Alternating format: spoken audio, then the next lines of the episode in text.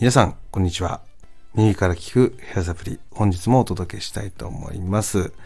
えー、その前にですね、かなり寒いですね。さすがに沖縄も冷え込んでます。えー、かなりね、インフルエンザとかも爆発していてですね、もう今コロナよりもインフルエンザの方が怖いというふうな流れまでね、なってるぐらい、ま感染者が増えてるような形になります。えー、皆様の地域でもね、インフルエンザにかからないようにですね、しっかり予防対策して、えー、過ごしてみてください。それでは、えー、今日もね、やっていきましょう。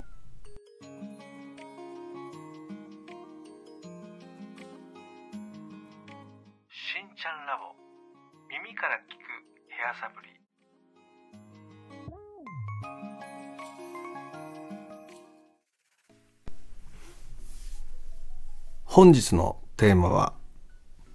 髪の毛の日焼けについて話をしていきたいと思います。よろしくお願いします。えー、今のタイミングでこの日焼けの話をするっていうのはね、ちょっと迷いましたが、えっ、ー、と、ものすごく今後ね、春夏に向けて、やっぱ事前対策っていうのをしてほしくてですね、えー、本日ね、え収録を撮らせていただいております。えこれどういうことかというとですね、まあ、肌の日焼けとはまたちょっと違うんですよね。髪の日焼けなので、髪もね、実は日焼けするんですよね。えイメージ的に言うと、例えば日焼けした髪ってどんな髪って聞かれると、えっ、ー、と、例えば髪がありますよね。髪の毛の表面の髪の色と、え髪の内側のね、え髪の色をね、比較してもらうとわかると思うんですが、色が全く違います。で、これカラーされてる方っていうのはより顕著に出たりします。でカラーをされてない方でもね、毛先の方で、中の髪の毛、内側の髪の毛と表面の髪の毛を比較するとですね、多少ね、あの明るさの差みたいなものがね、あったりしたりすると思います。まあ、それぐらいね、髪の表面って焼けてるんですよね。でなんで表面だけ焼けるかというと表面だけが、えー、こう太陽の光とかそういったのが当たりやすい状態なのでそうなってるっていうことです。で、えー、そこを考えた時にですねその髪の毛が日焼けして起こるデメリットって何かというとやっぱその表面の、まあ、カラーではね表面の髪の染まりと内側の髪の染まりに、まあ、差が出てしまうっていうのがまず1点ありますよね。で他にも、えっと、カットをする時にですね表面の方だけパサついて見えてしまうとか、えー、そういったことが起こったりします。で、それをじゃあどうやって防いでいくかみたいな話をしていきたいんですけども、えー、その前になんでそうなるのかっていうことをね、話をしていこうかなと思います。で、えー、髪の毛っていうのはですね、えまず水、ね、あとはタンパク質、たまあアミノ酸ね。アミノ酸でタンパク質なんで、まあ、タンパク質の中にアミノ酸が入ってくるっていう形なんですがあとはミネラル分とかね、まあ、そういったものでね大体は構成されております。でその中で、えー、この水が失われることでまず乾燥が始まり、えー、その後ですねそのタンパク質っていうのが傷つくことで、えー、髪の毛のダメージが、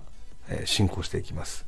で、え最終的にそのミネラル分っていうのも髪の毛からね、抜けてしまうとですね、え髪の毛が枝毛切れ毛になっていくっていう流れになっております。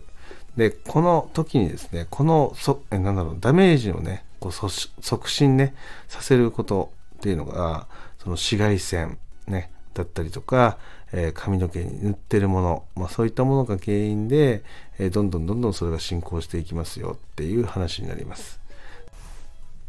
で、あの、具体的な対策としてはですね、やっぱりその髪の毛に使うものだったりとか、あとは紫外線対策でできることだったりとか、まあそういったことをね、えー、コツコツ積み上げていくっていうことしか、えー、対応策っていうのはなかったりします。ま、なので、髪に対してもね、その髪用の日焼け止めっていうのもね、え、販売されてたりとかしますので、まあそういうのを活用することもそうですし、あとはさっき言ったダメージですよね。ミネラルの補給、えー、アミノ酸の補給、水分の補給っていうのを、まあ、サロンケアとしてやっていったりとか、まあ、いろんな方法があったりすると思うんで、まあ、そこが改善できる、ま、要因の一つかなっていうふうに思うので、えー、そこの方をね、試されていくといいんじゃないかなっていうところです。まあ、なので、ここからね、そのまだまだ、え冬が続きますが、え、太陽の光とかっていうのは、え基本的にはね、え太陽があることで、紫外線は常に出てます。ただ気温が低い分、そこまでね、その紫外線の痛みっていうのを肌で感じづらいかもしれないですけども、え確実に紫外線は出てますでそれが、えっと、肌であればね痛みとして分かりますが髪であれば痛みを感じない、ね、勝手に気がついたらね傷んでしまってるみたいなね。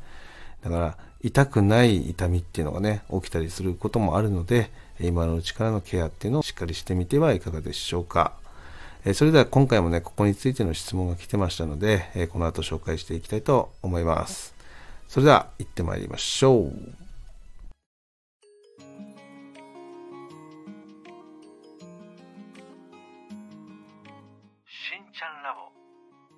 から聞くヘアサプリ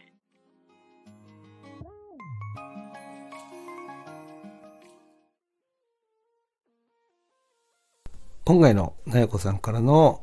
レターの内容はこちらになります。しんちゃん、いつも配信聞いてます。ありがとうございます。えっ、ー、と、今回、過去の配信を聞いていて、髪の毛の日焼けについての配信を聞きました。えー、私も髪の毛が焼けるのにすごく気になっていて、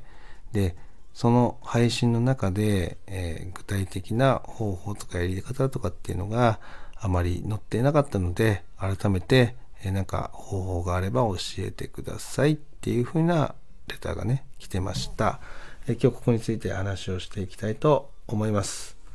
えまずは、えー、日焼けの原因ですね。冒頭でもお話ししたんですが、まず水分が抜けること、その後タンパク質っていうのが傷つくこと、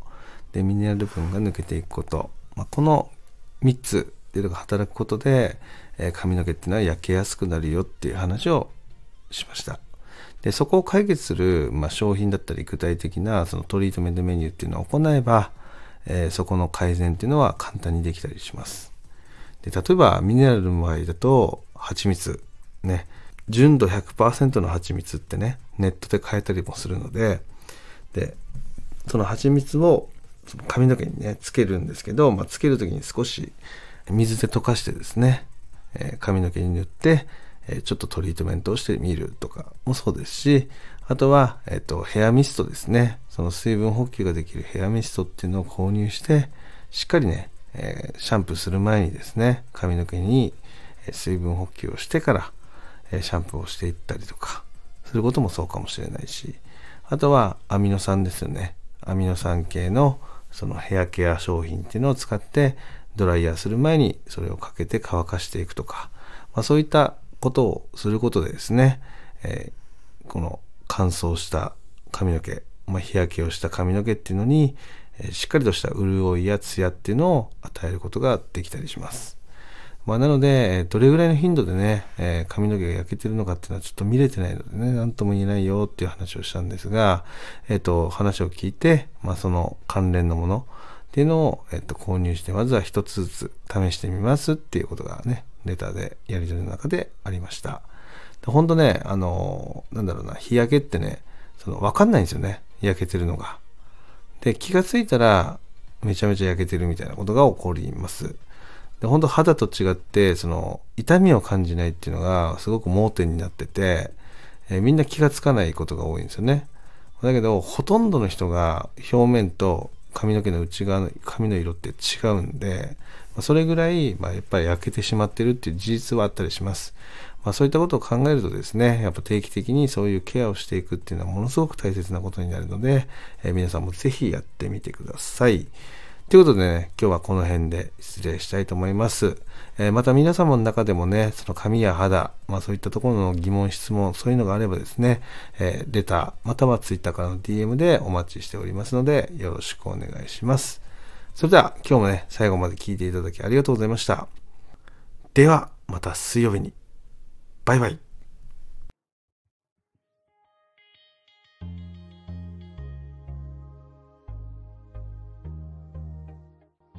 ちゃんラボ耳から聞くヘアサプリ